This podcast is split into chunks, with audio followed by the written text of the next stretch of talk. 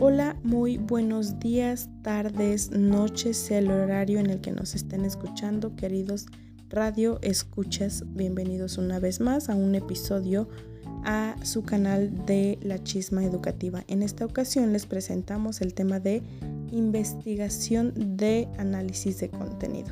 Quédate con nosotros, estará muy interesante. Estará con nosotros nuestro compañero Roberto Sinesio, Carmen Pérez, Emiliano Gómez y nuestra compañera Andrea Gasca y su servidora Elena Olvera. Saben que todos somos integrantes de la Universidad Pedagógica Nacional, subsede San José Iturbide, y es un honor estar con ustedes compartiéndoles este tema. Quédate con nosotros. Para comenzar con este tema vamos a comentar sobre la conceptualización del análisis de contenido. Para Berelson eh, en 1952 nos dice que es una técnica de investigación para la descripción objetiva, sistemática del contenido en manifiesto de la comunicación.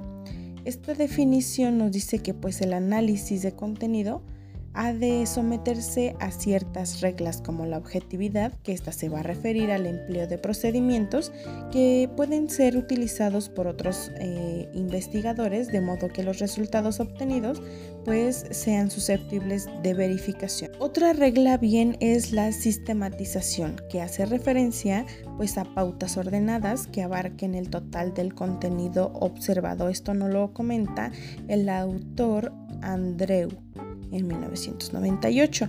Pero en realidad estos dos elementos, como nos lo indica también otro autor, que es Krippendorf, eh, nos concluyen eh, que pues en el requisito de reproductividad eh, de todo instrumento de investigación científica, ¿qué quiere decir esto? Pues que las reglas que lo gobiernan sean explícitas, o sea, objetivas y aplicables a todas aquellas unidades de análisis. Pero bien, otra regla según Berelson es que sea cuantificable y de un manifiesto.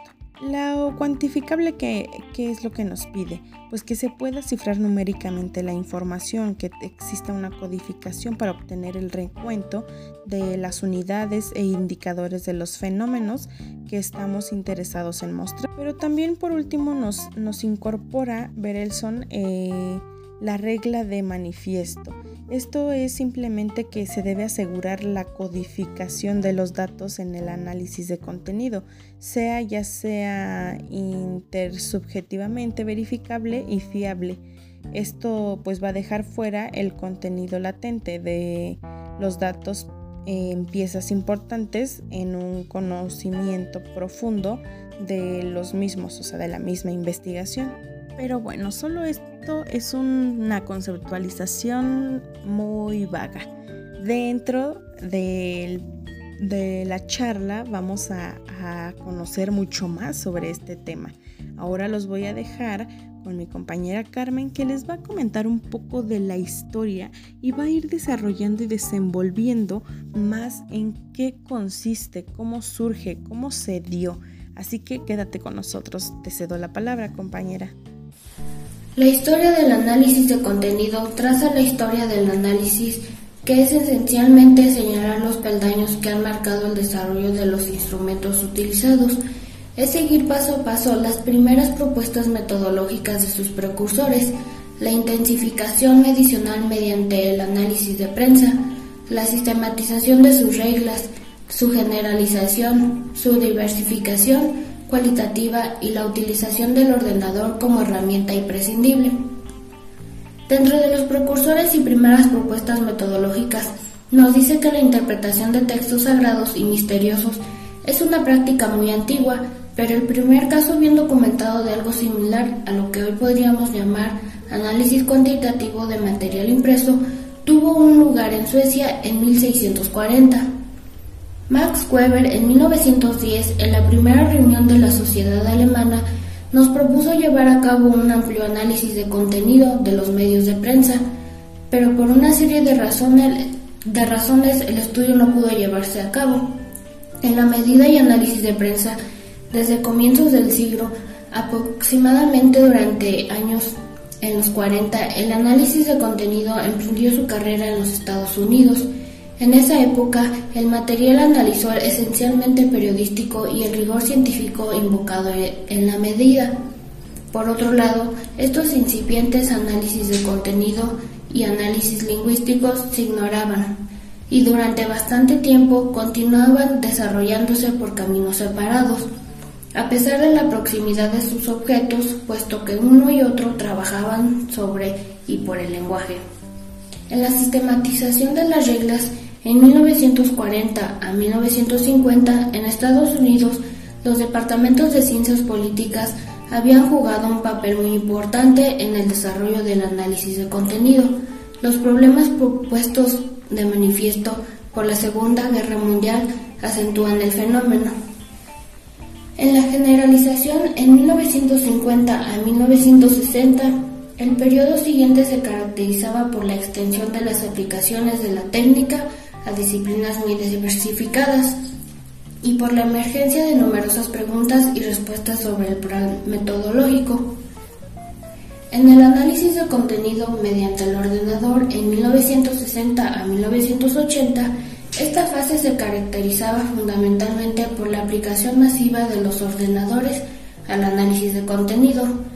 A finales de la década de los 50 se produjo un considerable auge del interés por la traducción automática, la preparación automática de resúmenes y los sistemas mecánicos de recuperación.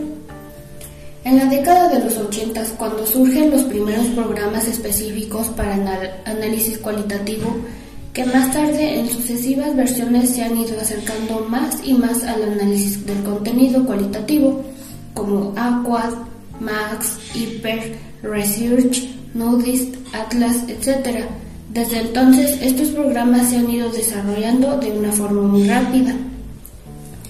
En la intensificación de las propuestas de análisis de contenido cualitativo se dio de 1980 a los años 2000.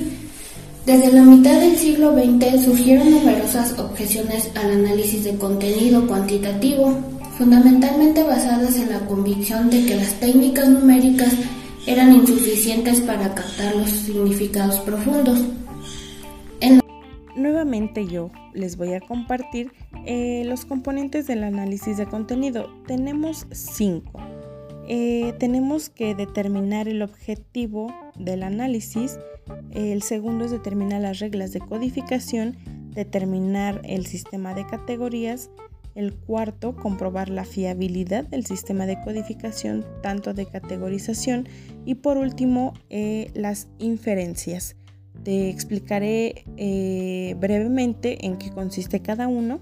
Para la determinación de objetos de análisis no es más que otra cosa que poder identificar cuál es el objeto o el tema de análisis. Es preguntarnos eh, qué se quiere investigar, qué bibliografías o qué conocimientos previos existen para llevar a cabo la investigación. O bien también cuál es la unidad de análisis que se va a utilizar para desarrollar la investigación. Deben de considerar la unidad del muestreo, la unidad de registro, la unidad del contexto. Pasando al siguiente que es la determinación del sistema de codificación. Este consiste en una transformación mediante reglas precisas de los datos brutos del texto.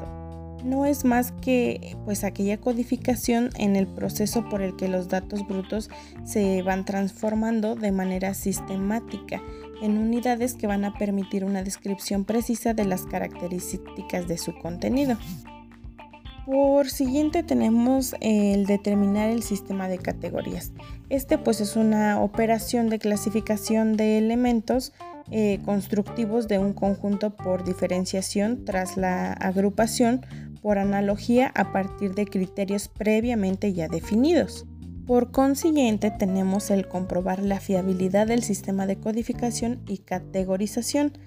La importancia de la fiabilidad es que le da seguridad y ofrece eh, que todos los datos han sido obtenidos con independencia y que han eh, utilizado instrumentos o personas que los miden. Pero bien, como una tal definición de estos datos fiables es que son aquellos que van a permanecer constantes en todas las eh, variaciones del proceso analítico.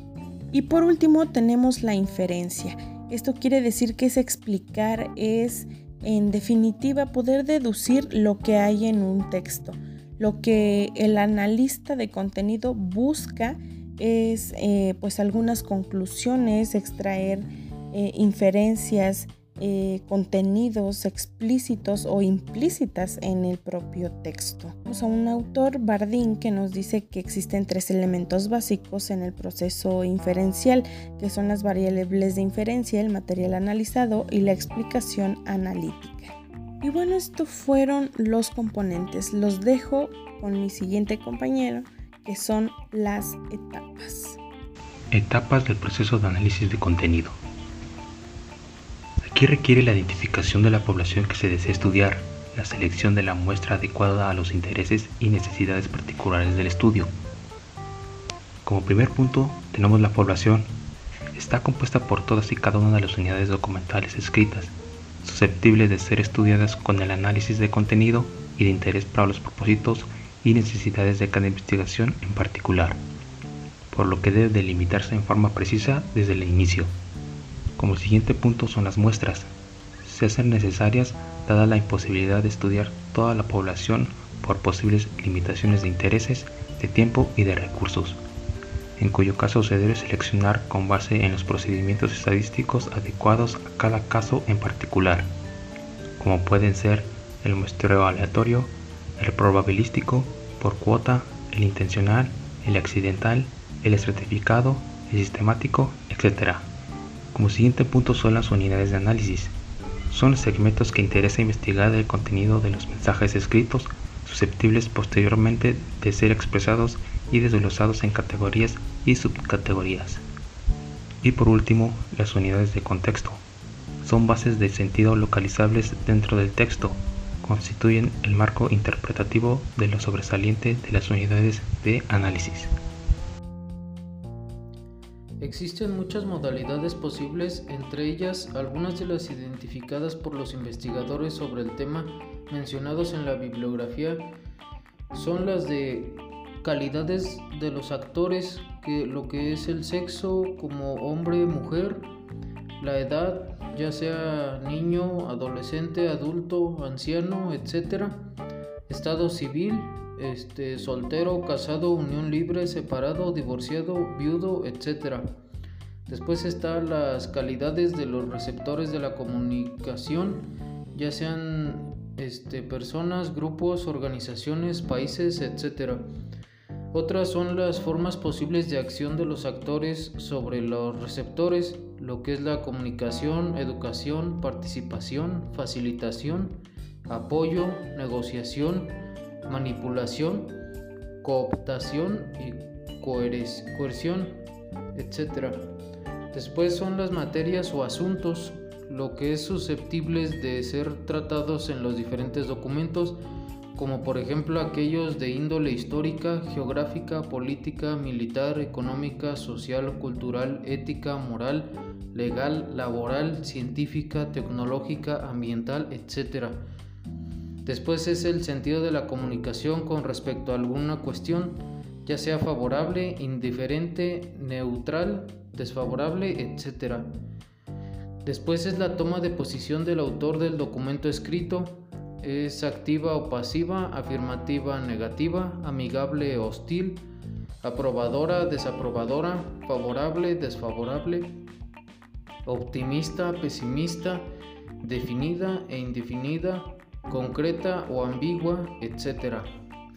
Después son los valores materiales o espirituales, lo que son, la son buscados o deseados por las personas como salud, amor, felicidad, familia, cónyuge, amigos, compañía, dinero, éxito, paz, etc. Después es lo que es la codificación, que consiste en la transformación de las unidades de análisis categorías y subcategorías identificadas en los pasos anteriores en unidades de registro que permitan su descripción para el análisis posterior luego de la cuantificación de la misma. La cuantificación se hace principalmente por la asignación de números a las variables, lo cual puede ser por medio del, conteo de la cantidad de registros obtenidos para cada categoría después de la codificación, también por medio de la medición ordinal con asignación de rangos para agrupar los registros de cada categoría o mediante la asignación de términos calificativos como originalidad, creatividad, interés, etc. Después es el análisis por realizar depende de los intereses de los investigadores y los objetivos de cada investigación, la existencia o no de hipótesis y el nivel alcanzado en la medición de las variables, recordando siempre que no deben hacerse más análisis de los necesarios. Algunos de ellos pueden ser más cuantitativos como los de estadística descriptiva, distribuciones de frecuencias, medidas de tendencia central, cálculo de la media o el promedio, la variabilidad, la desviación estándar, la varianza, etc. También pueden ser cálculos de razones y tasas que corresponden al tipo de análisis de contenido más común como es el del recuento de frecuencia conocido como análisis frecuencial, o más cualitativos como los de tipo contingencia de, de valencia o de intensidad, donde en el primero lo que interesa es la asociación implícita en el mensaje y que el análisis de contenido este, permite hacer explícita entre las palabras clave, claves, temas u otros tipos de unidades de análisis. En el segundo, se trata de poner de manifiesto la toma de posesión del emisor del discurso y los valores subyacentes en él,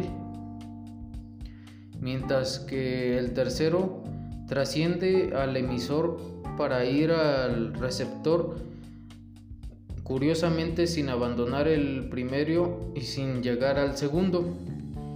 Esto lo dice Jiménez 1993-23. Bueno, y para finalizar todo esto del tema de análisis de contenidos, hablaremos de los pasos que debemos seguir para realizar este proceso, basándonos en el contenido tradicional de Mating en el 2000 y del enfoque del método comparativo constante de Grazer y Strauss en 1999 y bueno, tenemos como primer paso que debemos seleccionar del objeto de análisis dentro de un modelo de comunicación. Cualquier cosa que vayamos a analizar, antes de empezar a trabajar con él, debemos definir una postura teórica, disciplinar o profesional sobre el mismo.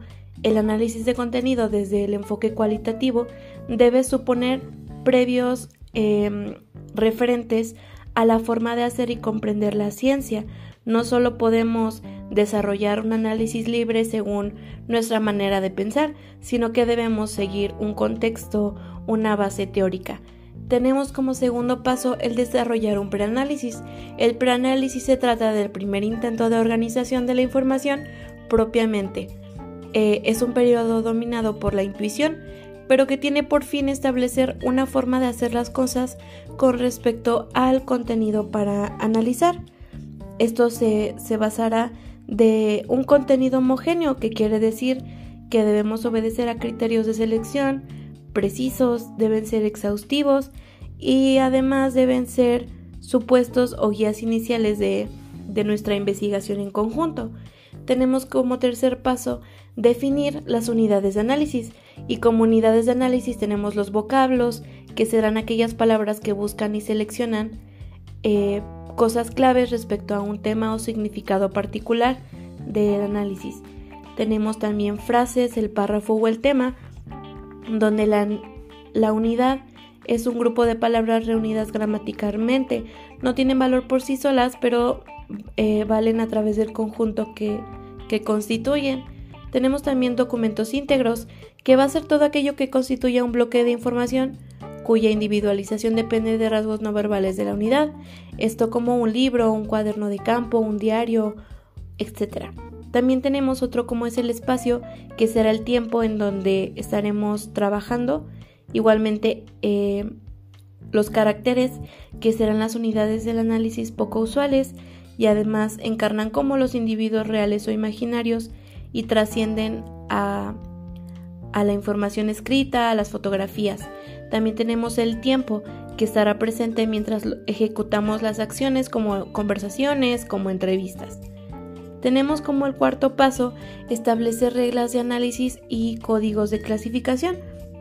Y bueno, las reglas nos indicarán sobre cómo debemos analizar, cuáles serán las condiciones para codificar y además categorizar un determinado material.